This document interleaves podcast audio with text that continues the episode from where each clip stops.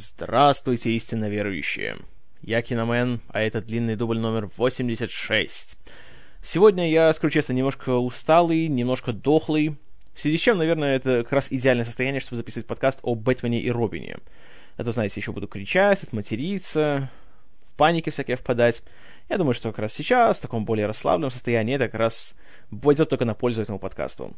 Сразу должен вам сказать, что вести разговор о Бэтмене и Робине невероятно трудно, потому что за последние 15 лет его уже раскритиковали все, кто, кто только могли, и уже все возможные только способы как-то над ним поиздеваться, как-то его попинать, на мой взгляд, уже были исчерпаны. Поэтому я не буду стараться, знаете, что-то такое сделать супер развлекательное или супер оригинальное и остроумное, потому что я боюсь, что просто не получится. Тем более, что, на мой взгляд, абсолютно самый лучший разнос фильма «Бэтмен Робин» сделал ностальгический критик Даг Уокер в своем, наверное, самом известном видео. Я уверен, вы все его видели. Но если нет, то я скину ссылку в шоу-ноты. История фильма — это просто хрестоматийный пример того, как тупоголовое руководство большой голливудской студии запороло, наверное, свою самую прибыльную и самую любимую франшизу. Когда «Бэтмен навсегда» вышел в 95-м и стал, на удивление всем, огромным хитом, руководство Warner Brothers немедленно дали зеленый свет четвертой части и сразу же поручили Джоэлу Шумахеру быть его режиссером, а Акиве Голдсману снова быть сценаристом. Правда, Шумахер в это время решил немножко отвлечься и уже начал делать фильм «Время убивать», экранизацию романа Джона Гришема. Ну, в принципе, такой неплохой судебный триллер. Если любите такие вещи, то стоит посмотреть, хотя бы и ради актеров. Там есть такие люди, как э, Мэтью МакКонахи, Сандра Буллок, Кевин Спейси, Сэмюэл Джексон. И, по-моему, это единственный фильм вообще современности, где появляются вместе и Дональд, и Кифер Саттерленд. Правда, не в одной сцене, по-моему, но вот это единственный фильм, где в титрах можно увидеть оба имени сразу. Таким образом, Шумахер сразу в голове у себя вынашивал сразу два фильма, причем диаметрально противоположных друг другу. Кроме того, как он рассказывает сейчас, после успеха «Бэтмена навсегда», они с Голдсманом почувствовали, что теперь уже у них нет никаких ограничений, нет пределов, они могут дать полностью всю волю своей фантазии и таким образом писать все, что только им взбредет в голову. Руководство Warner Brothers, увидев, что более дружелюбный к семьям и детям э, Бэтмен это очень прибыльно, сказали Шумахеру, чтобы он сделал фильм еще более семейным, еще более безвредным, и таким образом, чтобы как можно больше зрителей захотели пойти на него в кино. И когда студия предъявляла свои требования к Шумахеру, они использовали слово, которое с тех пор стало очень активно использоваться в большом голливудском жаргоне. Оно звучит как тоерик, что перевести, перевести можно примерно как игрушка этичный. Иначе говоря, от Шумахера требовалось, чтобы как можно больше того, что видно на экране, можно было превратить в игрушки, которые затем можно производить и продавать, и получать бесконечные деньги от детей и их родителей. И для того, чтобы это можно было реализовать, то нужно было с самого начала, еще даже пока не был написан сценарий окончательный, то уже тогда компании, которая производила все игрушки по мотивам Бэтмена, дали полный доступ ко всем э, материалам в плане дизайна персонажей, транспортных средств, костюмов и всего остального, чтобы они успели сделать э, свои макеты и успели произвести всякие там, опять же, знаете, модели, фигуры и тому подобное, и чтобы они попали в магазины к премьере фильма. Поэтому тут как бы у Голдсмана была задача не только написать какой-никакой сценарий, но еще и вставить как можно больше возможностей продать это все, продать. И такой чисто коммерческий подход к созданию фильма, конечно, не мог остаться незамеченным на съемках.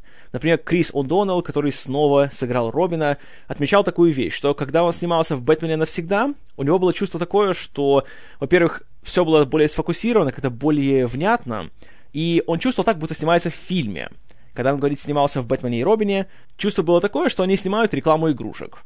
Кроме того, у самого Шумахера в этот раз появилось странное желание приблизить по своей атмосфере новый фильм к Бэтмену 60-х.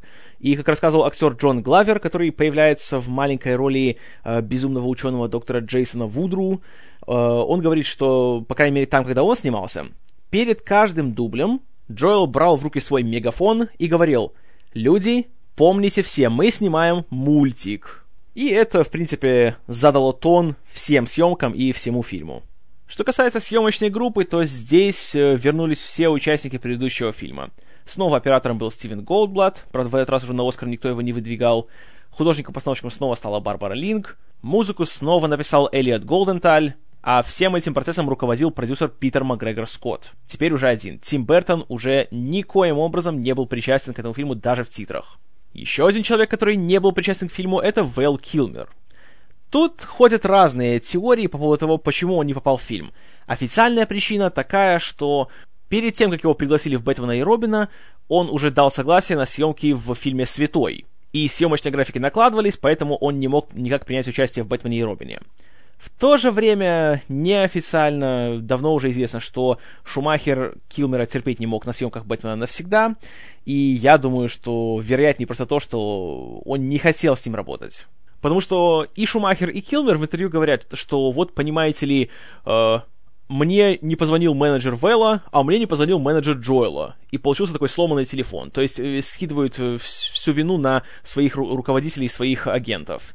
Но, по-моему, тут все и так понятно. Просто хотели друг от друга так немножко отмазаться. Ну и отмазались. Новый Бэтмен был найден очень быстро, и им стал восходящая звезда Голливуда, тогда еще звезда телевидения, Джордж Клуни. И когда он снимался в «Бэтмене и Робине», параллельно у него проходили съемки нового сезона «Скорой помощи», и ему приходилось работать по 7 дней в неделю, несколько месяцев. И скажу сразу, забегая наперед, что это видно, что как-то Бэтмен ему был э, постольку-поскольку. Даже в интервью Клуни, когда рассказывал о своем персонаже, то он говорил, что он не хочет как-то вдаваться в какие-то психологические подробности и делать его каким-то серьезным, а он хочет сделать Брюса Уэйна именно таким э, гулякой-гедонистом, который наслаждается своей жизнью, потому что говорит, ну да, убили родителей, но черт побери, ты миллиардер, ты встречаешься с моделями, ты ездишь на Феррари, ты посещаешь самые большие там балы, у тебя есть все, чего ты можешь пожелать, и он говорит, что зрителю трудно будет тебе сочувствовать, если ты начнешь ныть про своих родителей. Вот был такой подход у Клуни, который Шумахер только поддержал. Что касается исполнителей ролей двух главных злодеев в фильме, мистера Фриза и Poison Ivy, то есть ядовитого плюща, тут у Шумахера было только два кандидата на примете. В первую очередь, э, на роль Фриза он хотел видеть Арнольда Шварценеггера. А, Шварц, конечно, не совсем горел желанием сниматься в фильме по комиксу, его эта история не особенно притягивала, как он говорит. И еще раньше, в интервью после «Терминатора», он говорил, что он больше не хочет играть отрицательных персонажей. Но Шумахер и Уорнеры нашли способ его убедить. По слухам, Шварценеггеру дали за этот фильм 25 миллионов долларов – и чтобы ублажить его самолюбие, его имя в титрах стоит первым. Повторяется история с первым Бэтменом, когда злодей идет первее, чем главный герой. Но к губернатору мы еще вернемся. На роль злодейки Шумахер хотел только одну актрису — Уму Турман — в которую он, как говорит, влюбился с тех пор, как увидел ее кинодебют в фильме Терри Гиллима «Приключения барона Мюнхгаузена», где она играла богиню Венеру, которая появлялась из гигантской раковины. И его, конечно же, это очень поразило, и с тех пор он мечтал затянуть ее в один из своих фильмов. И затянул. Еще в фильме появляется другой злодей, который в комиксах играл очень важную, очень значительную роль, и в отличие от того же Джокера или Двуликого или Загадочника, представлял гигантскую физическую угрозу для Бэтмена. Это Бэйн, роль которого поручили рестлеру Джипу Свенсону. Человеку, у которого были настолько гигантские мышцы, в частности его бицепсы, что их в свое время даже занесли в книгу рекордов Гиннесса. Правда, по сценарию его персонаж особо не раскрывался, и реально он просто был гигантским амбалом, который все крушил. Но ведь из него можно сделать классную игрушку, вы же не понимаете. Кроме того, чтобы еще больше расширить потенциальную аудиторию фильма, Студия сказала Шумахеру, чтобы тот попытался как-то привлечь девочек-подростков к Бэтмену. Потому что традиционно супергерои, знаете, такое мальчуковое развлечение, а девочки обычно как-то скучают. И в связи с этим в сюжет была введена девушка по имени Барбара, которая оказывается племянницей дворецкого Альфреда, и впоследствии она становится Batgirl, второй напарницей Бэтмена в борьбе с преступностью. В 96-м, когда только проводился кастинг для фильма, как раз вышла безумно популярная молодежная комедия Clueless, бестолковая, в которой главную роль сыграла Алисия Сильверстоун. И создатели фильма подумали, что вот, она сейчас на слуху, она популярная, значит, она привлечет дополнительную аудиторию к Бэтмену и Робину. Поэтому ей дали эту роль. И, конечно же, также в фильме появились два его старожила, которые прошли через все четыре до Нолановских бэтменовских фильма.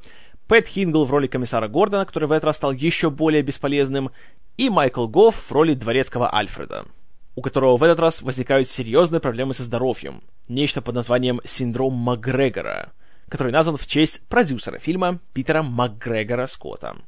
Вокруг съемок фильма был поднят немалый ажиотаж, все, кому не лень, пытались пробиться на съемочные площадки, и всем было интересно, что же будет за фильм, все хотели его увидеть как можно скорее, поэтому приходилось сохранять строжайшую тайну насчет того, что происходит и кто появится, какие будут костюмы. У фильма была гигантская рекламная кампания, в которую были вовлечены и телевидение, и пресса, и радио, и фастфудовые рестораны, и кто только там не был. Создатель Бэтмена Боб Кейн был регулярным гостем на съемках, и то, что он видел, ему очень нравилось, а его супруга, Элизабет Сандерс Кейн, в фильмах Шумахера даже сыграла небольшую второплановую роль. Журналистки, специализирующейся на светской хронике по имени Герти, которая повсюду ходила и расспрашивала Брюса Уэйна о том, с кем это он гуляет. В «Бэтмене и Робине» ее роль еще больше расширили, она появлялась еще больше, и у нее стало больше реплик. Съемки проходили с сентября 96 по январь 97 Стоили они очень дорого, потому что теперь студия решила, что раз Шумахер сделал один хит, значит он сделает и второй. Надо давать ему как можно больше. Нельзя говорить ему «нет». И бюджет вырос до 125 миллионов долларов. Снова пошли в ход гигантские декорации, суперпафосные костюмы и много-много спецэффектов, которыми снова руководили Джон Дайкстра и Эндрю Адамсон. Но, несмотря на бешеный ажиотаж, на гигантское количество денег, вложенное в фильм, на суровую и агрессивную кампанию по маркетингу, когда фильм вышел в прокат, это была катастрофа. Его разругали все, кому не лень. Даже те, кому понравился «Бэтмен навсегда», плевались от четвертого фильма. По итогам года он получил 11 номинаций на «Золотую малину», анти-Оскар, который отмечает худшие фильмы года.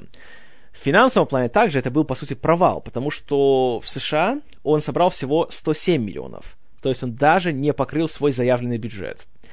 Мировой прокат, конечно, был чуть получше. Там он собрал еще где-то 130, и суммарные сборы составили где-то 238 миллионов долларов.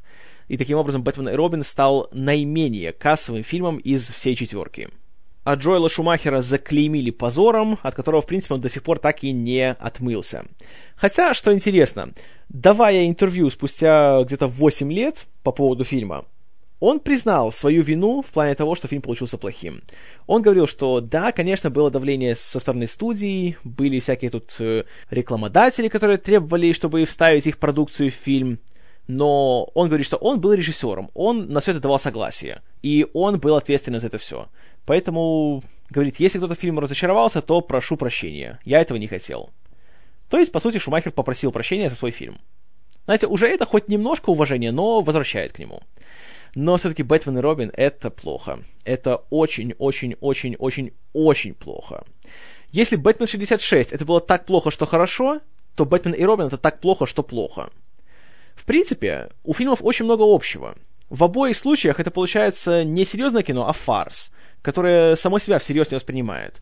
Джордж Клуни в роли Бэтмена, как я уже говорил, смотрится, откровенно говоря, никак. У него на лице написано, что ему положить на эту роль, и он здесь ради денег. И ради того, чтобы его имя было э, в титрах большого фильма, и чтобы затем он э, пошел в большой Голливуд и делать э, то, что он хочет. А Бэтмен из него просто никакущий. И весь фильм уходит с таким циничным выражением лица, что просто как-то чувствуешь себя идиотом за то, что смотришь это. Еще больше чувствуешь себя идиотом и даже извращенцем, когда смотришь на костюмы главных героев. Соски из костюмов никуда не исчезли. Теперь стало еще страшнее. Снова в начале фильма мы видим эти фетишистские кадры того, как Бэтмен и Робин надевают свои униформы.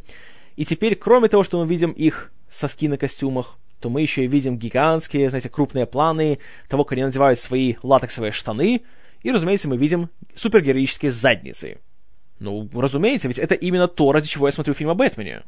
Крис О'Доннелл в этот раз раздражает меня еще больше, чем в прошлый, но тут уже ничего не поделать, таков уж он. Экшн-сцены — это просто тихий ужас. Вроде вбухали в них много денег, вроде много каскадеров, много массовок, много спецэффектов, но смотрится как-то так реально по-мультяшному, в плохом смысле слова. Вплоть до того, что даже в этих сценах есть мультяшные звуковые эффекты. В фильме за 125 миллионов долларов есть мультяшные звуковые эффекты. Простите, нет. Еще хуже от того, что почему-то каждая такая большая экшн-сцена снята с таким странным освещением, где ключевые цвета — это фиолетовый, розовый, светло-зеленый и какие-то такие, не знаю, опять же, какие-то гейские расцветки везде. И думаешь, что я вообще смотрю? Это, это фильм о Бэтмене или это клип Леди Гаги? Еще немало раздражает обильное использование тросов для выполнения гигантских всяких там прыжков, полетов и тому подобное. Они мало того, что выглядят скучно, но они еще и нарушают все законы логики. Особенно, когда Шварценеггер в своем гигантском этом комбинезоне, скафандре, берется за какую-то лиану, которая просто висит, подпрыгивает, и она его уносит метров на 50 вперед и вверх. Простите, даже фильмы по комиксу, даже фильмы о супергерое, такого не бывает. К слову о Шварценеггере. Uh, он здесь, по сути, ничего не делает, кроме того, что ходит и говорит каламбурами потому что он мистер Фриз, поэтому у него все, о чем он говорит и думает, связано с холодом, снегом, зимой, морозом, льдом. Ну, вы понимаете. И должен признать, что, наверное, вот это единственный момент фильма, где можно хоть какое-то удовольствие от него получить. Потому что Шварц явно здесь получает огромное удовольствие, такое... Пусть, конечно, он стебется над всей этой ситуацией, но, я не знаю, просто смешно смотреть. Когда он выдает свои там фразы о том, что что погубило динозавров, или какое у него ледяное сердце. Знаете, это, конечно, это ужасно. В нормальном фильме такому не место. Но здесь, я не знаю, это как-то так... Меня это веселит. По крайней мере, хотя бы из-за этого я хоть как-то удерживал свою руку от кнопки стоп, когда смотрел фильм. Кстати, тоже интересный момент. Шварценеггер в большей части экшн-сцен не участвовал он э, снимался вот реально в своем этом скафандре только в тех сценах, когда ему нужно было говорить. Да и то только тогда, когда мы видели его лицо. А если, допустим, видим со спины, когда он что-то кричит или говорит, это был не он. А потом просто он уже в постпродакшене записывал свои реплики. Кстати, в фильме есть сцена, где Бэтмен наконец-таки ловит Фриза, и его бросают в лечебницу Аркхэм. Смотрите внимательно на двух охранников, которые приводят его в его камеру. Одного из них играет Джесси Вентура из «Хищника». Но, к сожалению, в этот раз про сексуального тиранозавра он ничего не говорит. Жаль. Что касается Умы Турман в роли второй злодейки фильма, то она просто как-то смехотворно смотрится. Шумахер говорил, что он хотел сделать ее притягательной, сексуальной, обворожительной. Э, ближе к финалу фильма есть прекрасный кадр, где она стоит в своих зеленых лосинах, и у нее на голове буквально из волос сделаны рога. И она стоит, и она пальцами на них указывает вот сделать это стоп-кадр и скажите мне, как это сексуально. Как и Шварценеггер, она страшнейшим образом переигрывает. Почему тогда она становится злодейкой, у нее появляется британский акцент. Непонятно. Но проблема в том, что у нее нет той гигантской харизмы, которая есть у Шварца. И она не может говорить всякие глупости, которые она говорит, и при этом смотреться хоть сколь-нибудь интересно. Особенно, конечно, хороша сцена, где она появляется на большом светском мероприятии, в костюме розовой гориллы. О да! Вся вот эта вот сцена с этим большим мероприятием, с аукционом, это, наверное, апофеоз того, насколько плохим может быть Бэтмен в кино. Ну и тут, конечно, появляется наша пресловутая Бэт-кредитная карта, которая есть у Бэтмена, и без которой он никогда не выходит из Бэт-пещеры. Знаете, не буду комментировать. Просто не буду. Это... Ах, тут даже говорить нечего. Что касается Алисии Сильверстоун, то она тут ничуть не отстает от своих коллег, в том плане, что она точно так же ужасна, как и остальные актеры. Во-первых, она приезжает с учебы из Англии, где она прожила много лет. Но, конечно же, британского акцента у нее нету. Хотя надо было бы, наверное, может, лучше от Умы надо было его забрать и дать его этой. Но, очевидно, она не смогла. И, кроме того, в каждой ее сцене видно, что она как будто считывает свои реплики с суфлера. Потому что как-то ты... Эх, настолько как это плоско все произносит и так не заинтересовано. Но тут, наверное, виной то, что на съемках ей было очень несладко. Потому что Сильверстоун на протяжении съемок немножко поправилась, у нее появилась пара лишних килограммов, из-за чего ей порой было трудновато вмещаться в свои костюмы. И из-за этого костюмеры были с ней очень жесткие, постоянно над ней издевались, говорили, что она слишком толстая, что ей надо терять вес. Поэтому, сами представляете, съемки были для нее далеко не радужными. но это ничуть не оправдывает то, что она просто ужасно здесь играет. В обеих своих ролях. А, когда она становится Batgirl, то есть Бэт-девочкой, то тут есть только один хороший момент. Когда она приходит к Бэтмену и Робину, она говорит, я Бэт-девочка, а Бэтмен ей говорит, как-то не политкорректно. Может быть, лучше Бэт-женщина или Бэт-человек? Это было смешно. Вот это реально единственная смешная реплика, которая реально меня рассмешила в этом фильме. Все остальное очень плохо. И тут, конечно же, у Шумахера возникла дилемма насчет того, как делать ее костюм. Потому что соски есть у мужчин, у женщин тоже они есть. Но будешь ты делать соски на костюме Бэт-девочки? Ведь это же для семейного просмотра фильм. Поэтому было решено сделать их так, наполовину выраженными. Но, конечно, крупный план ее бюста в костюме мы получили. Спасибо тебе, Джоэл. И еще больше меня повеселило то, что у нее, блин, у нее есть маска, которая закрывает ей глаза. Ее волосы полностью открыты, ее лицо почти все видно, но при этом Брюс Уэйн в образе Бэтмена не узнает ее. Да, это, конечно, хорошо. Но потом еще веселее. Потом у нее появляется шлем. Ладно. Ну а чем меньше будет сказано о Джипе Свенсоне в роли Бэйна, тем лучше. Его даже персонажем здесь не назовешь. Он просто гигантский амбал, который ходит и все крушит. И только умеет кричать «Бэйн!» И каждое последнее слово, которое ему говорит его какой-нибудь хозяин. Типа «Бомба!» Или «Выход!» Смотрится, откровенно говоря, отвратительно. Зато он выглядит как большая игрушка. И он едет в грузовике, который тоже стал игрушкой. А ведь это самое важное в фильме, правда? У мистера Фриза откуда-то есть целая армия своих прихвостней, которые выглядят как ниндзя-обезьяны-хоккеисты. И, конечно же, у всех такие еще колоритные костюмы, чтобы из них тоже можно было сделать игрушки. И из его машины можно сделать игрушку. Кстати, его машина почему-то мне напомнила очень большую версию советской машины «Победа». И на нее посмотреть, конечно, было весело. Но вот что не было весело, так это безбожно устаревшие спецэффекты. Это еще были первые годы такого массового внедрения компьютерной графики, и она смотрится, откровенно говоря, сыровато. И можно невооруженным глазом понять, где все снималось на фоне реальных декораций, а где на фоне синего экрана. И это смотрится плохо. Очень плохо. И это опять же напоминает Бэтмена 66. Но в том фильме все это делалось, потому что он был дешевый, он был фарсом, и он замышлялся как такая маленькая, дешевая, такая глупая комедия. И там все эти вещи срабатывали, там они были уместны, потому что ты ожидал, что все будет плохо. Здесь же, когда тебе обещают гигантское, дорогое, блокбастерное зрелище, а дают тебе вот такое вот, то, что получается, то, знаете, это абсолютно другая вещь и абсолютно другой подход. И в этом плане, конечно, это, это очень плохо. Это издевательство над персонажем, издевательство над всей этой вселенной. И самое печальное, издевательство над тобой, зрителем, за то, что ты хотел от этого получить хорошее, интересное, захватывающее кино. А тебе говорят, что нет, о чем ты, ты ошибся адресом. Здесь такого не бывает. Вот таким образом мы и получаем то, что получаем. Такой большой гейский цирк. Фильм настолько плох, что мне когда даже не хочется над ним особенно как-то издеваться. Потому что, ну, Эх. Моя ему оценка это будет 1 балл из 10. И тот только за Арнольда Шварценеггера. И за его каламбуры на тему снега. Это меня реально посмешило, это мне понравилось. Но и это объективно не является достоинством. Все остальное же в фильме — это тихий ужас. Не рекомендую никому ни при каких обстоятельствах. Это худший фильм о Бэтмене, и это один из худших фильмов о супергероях, да и, в принципе, это один из худших фильмов, что я смотрел в своей жизни. Но, слава богу, я его посмотрел, он закончился, и в ближайшем будущем мне больше не придется к нему возвращаться. Аллилуйя. И на этой печальной ноте пока что мы останавливаем ретроспективу о Бэтмене и переходим обратно к Кристоферу Нолану. Далее у нас будет его следующий фильм, который... А, который является фильмом о Бэтмене. Две ретроспективы сливаются в одну. Какое поразительное совпадение. И оно совсем не было спланировано.